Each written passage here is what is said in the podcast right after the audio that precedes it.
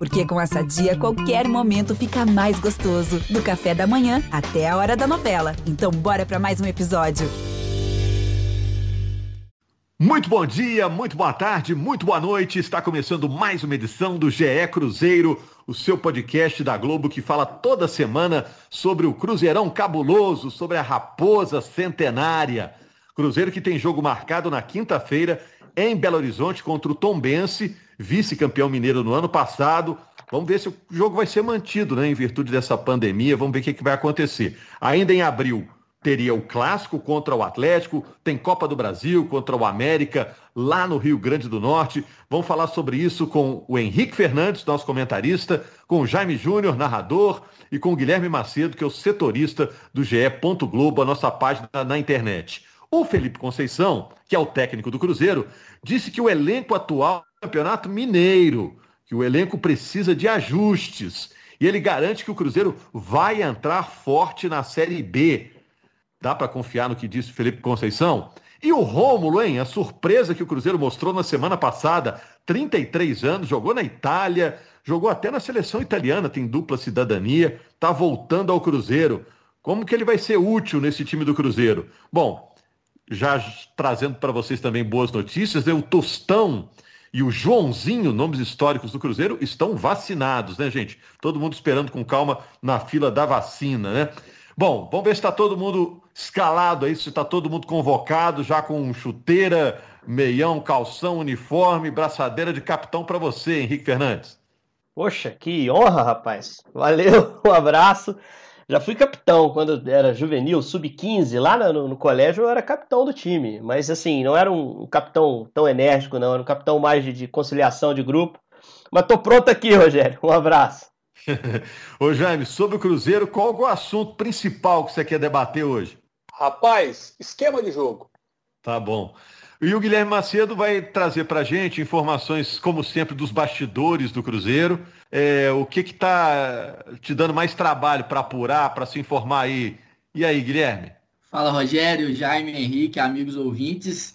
Eu acho que o que, o que mais é, deu trabalho para a gente foi entender essa contratação do Rômulo, não pelo jogador em si, que até acho que vai render, que vai é, tem condições de ajudar o Cruzeiro dentro do que é o elenco hoje, mas pela forma como ela ocorreu, né?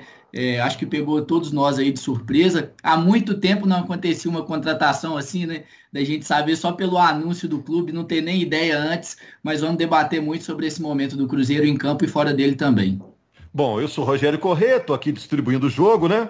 Recebendo a bola no meio-campo, dando aquela carimbada, né? e eu tô com a língua coçando para falar do Rômulo, viu, Henrique? 33 anos, Jogou no Cruzeiro há mais de uma década, né? Fez 19 jogos pelo Cruzeiro naquela primeira passagem. Não agradou tanto assim, né? Mas volta com uma bagagem respeitável, né? Depois de uma década, volta como outro jogador, né, Henrique? Ah, é outro jogador. O primeiro comentário sobre essa vinda do Rômulo tem que ser nesse sentido, né? Nem pela questão da idade, né? O Rômulo fez parte de um bom time do Cruzeiro, né? O time de 2010 Cruzeiro era um bom time, na mão do Cuca, foi um time que brigou por título. E o Rômulo participou ativamente daquela campanha. Em 11 foi para o Atlético Paranaense, acabou não sendo aproveitado, então não estava ali envolvido naquele time de 11 que lutou contra o rebaixamento. E de lá já foi para a Europa. Uh, foi inicialmente para a Fiorentina, passou principalmente com muito destaque pelo Hellas Verona, chegou a jogar na, Ju na Juventus, mas uma passagem curta de um ano por empréstimo em que ele fez muito poucos jogos. E é errado dizer que jogou pela seleção italiana, porque ele não entrou em campo. Uh, o Rômulo ele esteve na pré-lista para a Copa de 2014, uh, ah, não esteve na lista final, até porque se lesionou um pouquinho antes da Copa, era realmente o melhor momento da carreira dele, e aí nós estamos falando de 2014, já tem muito tempo, de lá para cá, na última temporada especificamente, aí ele rodou, passou pela Lazio, uh, voltou ao Hellas Verona depois daquilo, na última temporada do futebol italiano ele estava no Brescia, o Brescia foi o segundo pior time da Série A italiana. Ele alternou titularidade e reserva, e aí vem a parte que me preocupa. O Rômulo tem 33 anos, e ele, da pausa no futebol europeu, no meio do ano passado para cá, ele não jogou 45 minutos. Ele fez dois jogos pelo Brecha, entrando nos jogos, não chegou a 45 minutos a minutagem dele. É, e quando uma contratação é feita dessa forma, que passa batido dos nossos bons setoristas aqui, dos outros bons que tem no mercado, uh, um jogador que não estava sendo especulado em nenhum outro time, isso me preocupa mais. Porque se ninguém estava falando nesse nome, é, é, porque existiam algumas questões. Uma ausência dele em termos de, de tempo de jogo, ele estava fora do mercado, isso é um fato. Agora, como ele pode ajudar o Cruzeiro? Primeiro, ele não é mais lateral direito há algum tempo. É, ele é volante. Ele, né? é um meio-campista, é né? um segundo volante, um cara que faz o lado direito. E, e, hoje se encaixaria bem na função que o Barbosa tem feito, o Jadson tem alternado com ele por ali. Ele agrega experiência, não há dúvida disso. Então acho que pode ser interessante nesse ponto. Mas o que mais me incomodou foi o acordo de três anos que foi assinado. Um jogador com esse perfil, que vem de uma inatividade, que já tem 33 anos, tem algum histórico de lesão e que mesmo quando esteve aqui, lá no início da carreira, não era uma unanimidade, não era um ídolo do clube, não era nem um jogador protagonista naquele elenco, fechar três anos com esse cara eu acho um tanto quanto arriscado, Rogério. É, ele não joga desde junho pelo Brescia, né? Você citou, né? E obrigado aí pela informação sobre a, a questão da seleção italiana. Eu achei que ele tinha chega, é, chegado a jogar. Agora, o pessoal lá da cozinha, né, que cuida da parte física dos jogadores, está impressionado com a forma com que ele chegou. Falou que ele é um cara que se mesmo, que ele está bem, né? Agora, três anos são muito, é muito tempo. A posição, Jaime, que eu acho muito interessante, se chega para ser volante, né? É, um, é uma contratação que o Cruzeiro precisava com urgência, né? Porque tem muita coisa nas costas do garoto lá, o Adriano. Muita responsabilidade para um menino, né? que, que eu vejo a respeito do, do Rômulo? Onde que ele pode entrar no time? Acho que ele não entraria na vaga do Adriano, não. Acho que ele entraria na vaga do Matheus Barbosa. Porque como ele é um jogador, um volante que sai mais para o jogo, já teve experiência de jogar na lateral direita, acho que ele se encaixa no esquema do, do Felipe Conceição, que gosta de jogar muito num 4-3-3, tendo o Adriano de primeiro volante, aí podemos imaginar o Marcinho como meia pela esquerda, e o Rômulo seria esse meia pela direita. Ele faria Oi, bem Jaime. esse papel ali, poderia fazer esse papel ali, né? É, e só para dizer que eu concordo com você, acho que o Adriano hoje é titular, né? Não dá é para ele segurar a bronca sozinho lá atrás, né?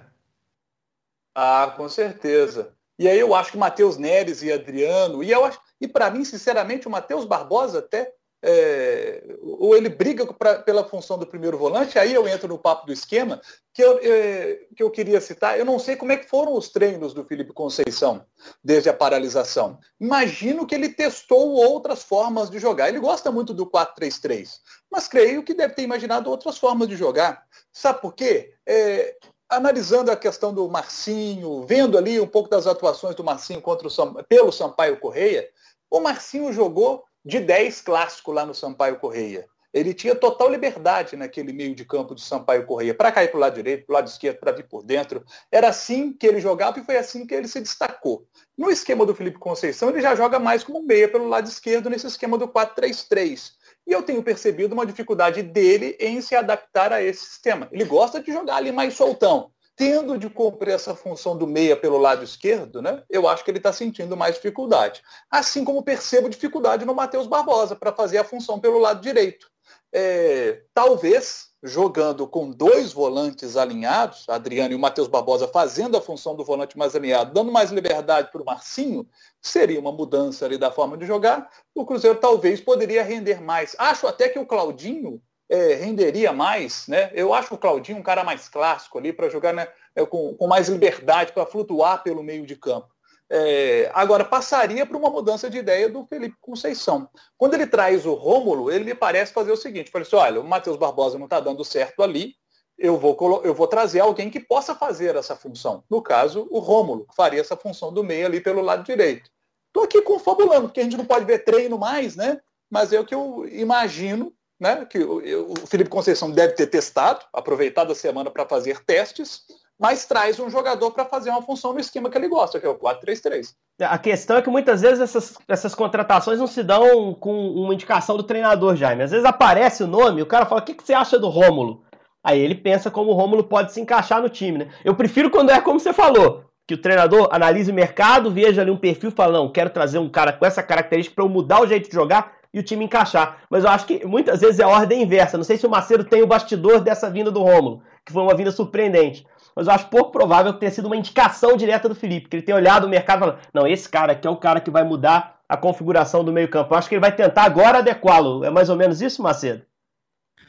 É, exatamente. É foi uma oportunidade de mercado, mas vista pela diretoria, vista pelo pessoal da análise de desempenho, e não diretamente pelo Felipe. Não partiu do Felipe, até onde a gente sabe aí, mas é um, foi um cara que, é, que deu aval, obviamente, para a chegada, é, até por ser um jogador mais experiente, o tempo que tem de Europa, e esses três anos de contrato também foram atrativos, é, for, foram assim, o principal atrativo para o Rômulo, né? E ano passado ele até chegou a receber sondagem de time da Série A, Henrique, a gente estava falando sobre isso, mas assim, estava livre no mercado e não acertou com ninguém, né? A gente não viu falar muito o nome dele, eu concordo com você, e ele, e ele não joga, ele não faz uma partida os 90 minutos desde janeiro do ano passado. Então, por mais que seja um jogador atleta na, na concepção da palavra, como disse o Rogério, vai levar um tempinho para se adequar, principalmente é, nesse estilo de jogo do Felipe, né? Que é de muita intensidade, pelo menos ele está buscando isso. E, e, e assim, é, a, a, passagem principal dele lá na Itália foi realmente pelo, pelo Hellas Verona. Ele chegou a ser capitão lá durante um tempo, e em quatro temporadas ele tem 28 assistências lá jogando como meio campo, a maior parte do tempo. Então, é um jogador que gosta de chegar muito é, é, à frente, servir os companheiros. E, e, sobre o que o Jaime disse em relação ao esquema, eu concordo plenamente. Eu acho que o Cruzeiro trouxe dois bons jogadores da Série B, da última Série B, mas que não estão conseguindo render, que é o Matheus Barbosa e o Marcinho. E eu acho que eles não conseguem render porque estão fora de posição.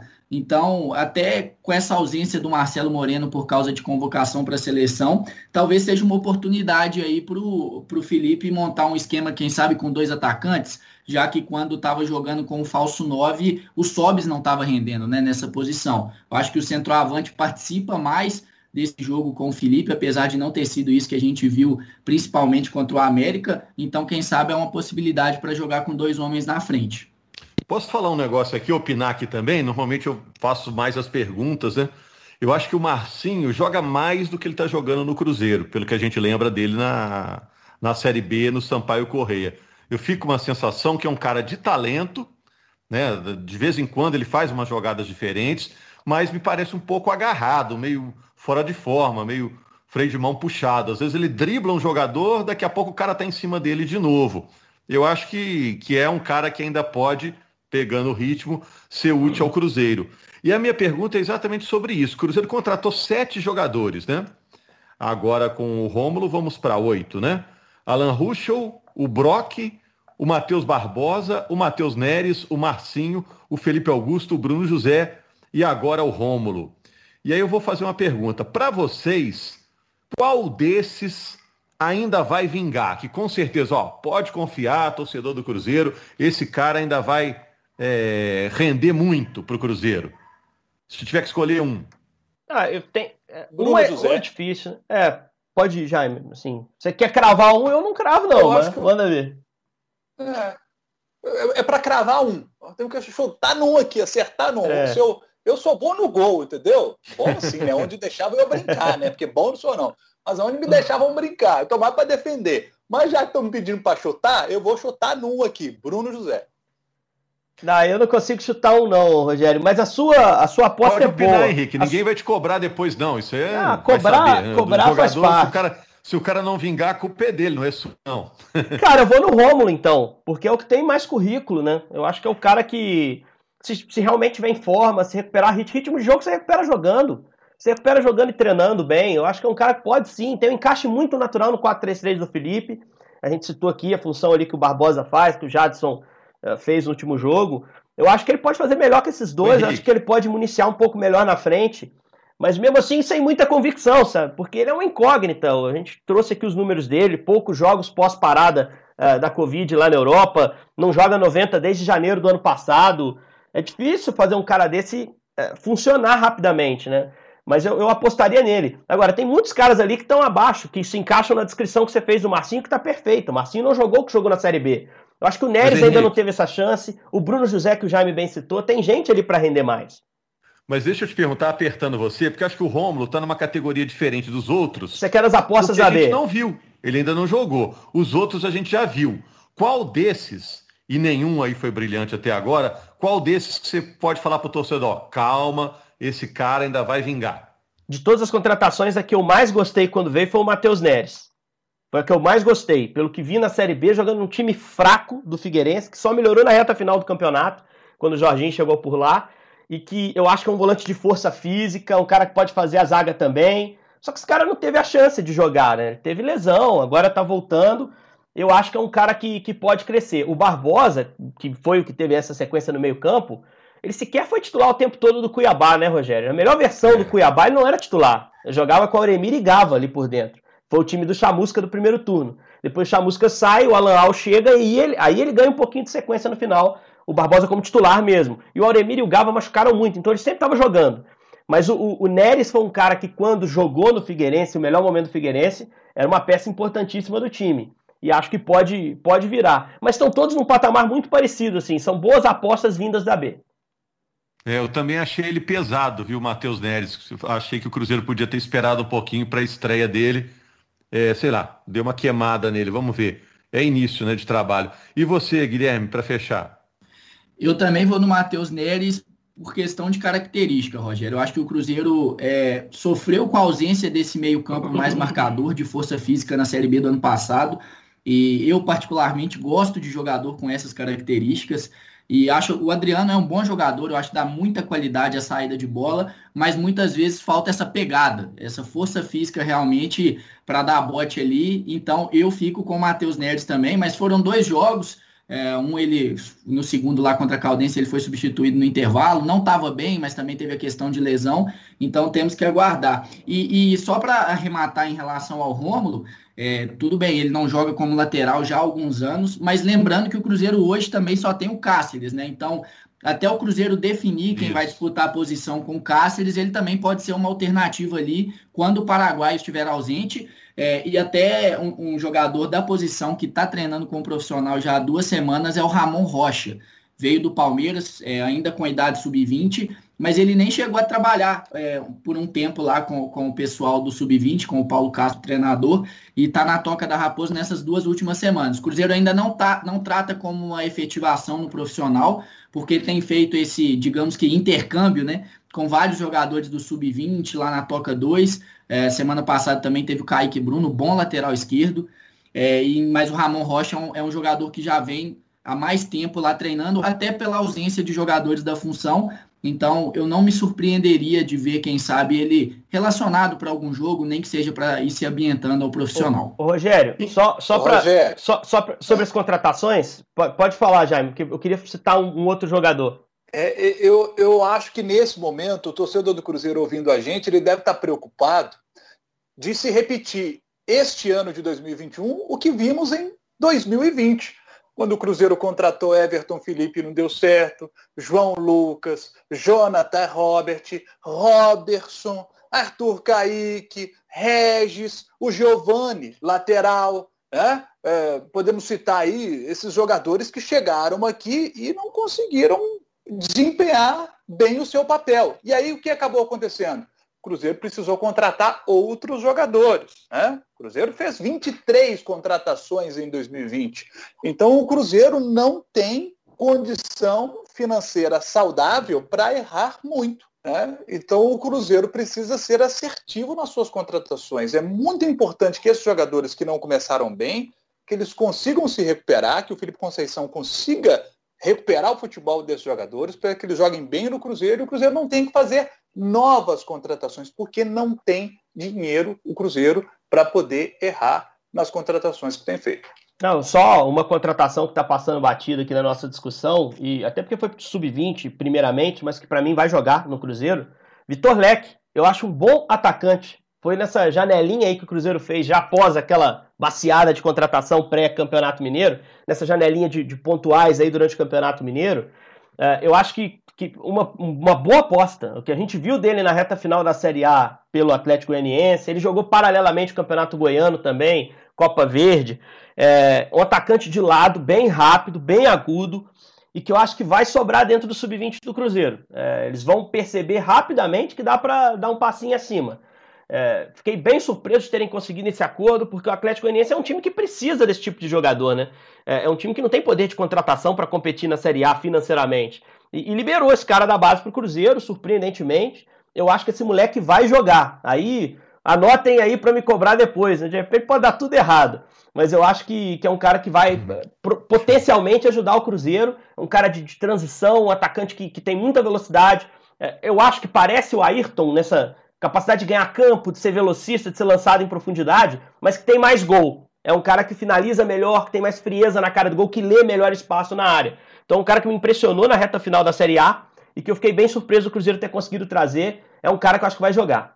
Tá. Só para arrematar esse assunto da base, Rogério, já que a gente tocou no, no sub-20 aí, o, o sub-20 do Cruzeiro está fazendo um trabalho diferente, ainda é, criou uma categoria sub-18 que está sendo treinada inclusive pelo Leandro Guerreiro, né, ex-volante, que é auxiliar do sub-20, e o Cruzeiro criou esse sub-18 que tem hoje 17 jogadores para trabalhar como um suporte do sub-20 justamente pensando é, em ceder esses jogadores para o profissional, como tem feito semana após semana, com jogadores diferentes, e também, claro, é, por possíveis casos de Covid, enfim. E esse sub-18 deve até ganhar rodagem no início do Campeonato Mineiro sub-20, né? Ou seja, o sub-18 é primeiro ano de, é, de, do Júnior, mas o Cruzeiro já vai dar rodagem para esses garotos com, com o Leandro Guerreiro, para aproveitar eles também no sub-20, podendo ceder mais jogadores é, para o profissional sem tanto prejuízo. E em relação às contratações, que até o Jaime falou, eu acho que é um receio sim do Cruzeiro, inclusive da diretoria, mas eu vejo o Cruzeiro com um perfil diferente de contratações esse ano em relação ao que foi ano passado, né?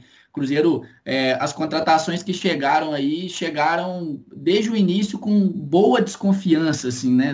Bom, bom tamanho de desconfiança, digamos assim. Jogadores que o Cruzeiro, entre aspas, precisaria recuperar. E agora, esse ano, são jogadores que se destacaram é, de certa forma, na competição que o Cruzeiro mais precisa que eles joguem esse ano. Então, o Matheus Neres, o Henrique falou, mesmo no Figueirense muito desarrumado, foi bem. Matheus Barbosa teve lá seus momentos também no Cuiabá, o Marcinho muito bem, Bruno José também muito bem no Brasil de Pelotas, apesar de ter sido um time de meio de tabela durante praticamente todo um campeonato. Então eu acho que pelo menos em termos de padrão de contratações, o Cruzeiro tem agido de forma diferente, ainda que os jogadores não tenham rendido nesse início. É uma pergunta rapidinha aqui para vocês, porque o Jaime tem informações novas aí, o Jaime sempre bem informado sequência do campeonato. É, o Felipe Conceição disse que o Cruzeiro vai entrar forte na Série B, que é o grande objetivo do Cruzeiro, né? Fazer uma boa campanha na Série B e voltar para a Série A, que é uma divisão do tamanho do Cruzeiro. Ele disse que esse elenco, ó, esse elenco aí é para o estadual. Depois nós vamos ajustar. Dá para confiar nessa declaração do Felipe Conceição que o Cruzeiro vai entrar forte na Série B? Ou é um técnico que está pedindo paciência para o trabalho dele mesmo? Porque a gente sabe que o torcedor, num time grande, vai cobrar muito mesmo. E aí? Manda a bola aqui que é o comentário ah, que pega. Se hein? quiser, eu, eu normalmente estou aqui pronto para isso, estou dando espaço para os companheiros. Eu acho que o Felipe é um treinador sob pressão. Eu acho que o Felipe é um treinador sob pressão, né? E que está reafirmando o trabalho dele verbalmente, porque dentro de campo a gente não viu a evolução que a gente esperava, né? A gente viu sim uma impactante estreia ofensiva de volume de jogo contra o Uberlândia, com todas as ressalvas na época, um time do, do interior, que a gente conhece pouco o nível do campeonato. O Uberlândia não está entre os melhores times do interior, hoje a gente sabe. Uh, depois fez um jogo mais ou menos, um terceiro jogo relativamente uh, complicado, teve um respiro bom contra o RT, sofreu na Copa do Brasil. O fato é que o time dele não, não caminhou uh, em evolução constante, jogo após jogo, ou mantendo o ritmo. O que é, é, natural, é natural você oscilar também dentro do campeonato. Mas acho que o Felipe declara isso muito mais para reforçar a confiança no seu trabalho, uh, para esfriar um pouquinho a pressão, que eu acho que é meio sem sentido, porque não se monta time com um tempo tão curto quanto dele, mas que é algo que a gente tem que observar. Porque você não espera um time pronto no início, mas você espera uma evolução, alguns jogadores evoluindo individualmente, algumas escolhas do treinador mais sólidas, mais claras. Eu acho que o Felipe está se perdendo um pouco uh, em busca desse time titular e precisa dar sinais mais positivos agora a curto prazo. O problema é que tem um clássico ali pela frente. O problema é que é aquilo que a gente estava discutindo na última edição do podcast. O Cruzeiro hoje já não tem a posição confortável para chegar às semifinais, precisa reverter isso, né? E ele precisa lidar com essa pressão de resultado imediato, porque time grande é assim. Uh, ele já jogou em time grande, já treinou equipe que, que lida com alguma pressão. É natural que o Felipe tenha que lidar com isso também mais uma vez no Cruzeiro. E eu acho que tem essa questão da mudança também do regulamento da Série B, né? É, querendo ou não, assim, do, dos treinadores, agora os clubes só podem ter dois treinadores. É, enfim, tem a, a, questão da demissão, se o treinador de demissão não conta, mas isso aí é assunto para outro podcast. Mas eu acho que essa situação como um todo pressiona os treinadores nos campeonatos estaduais.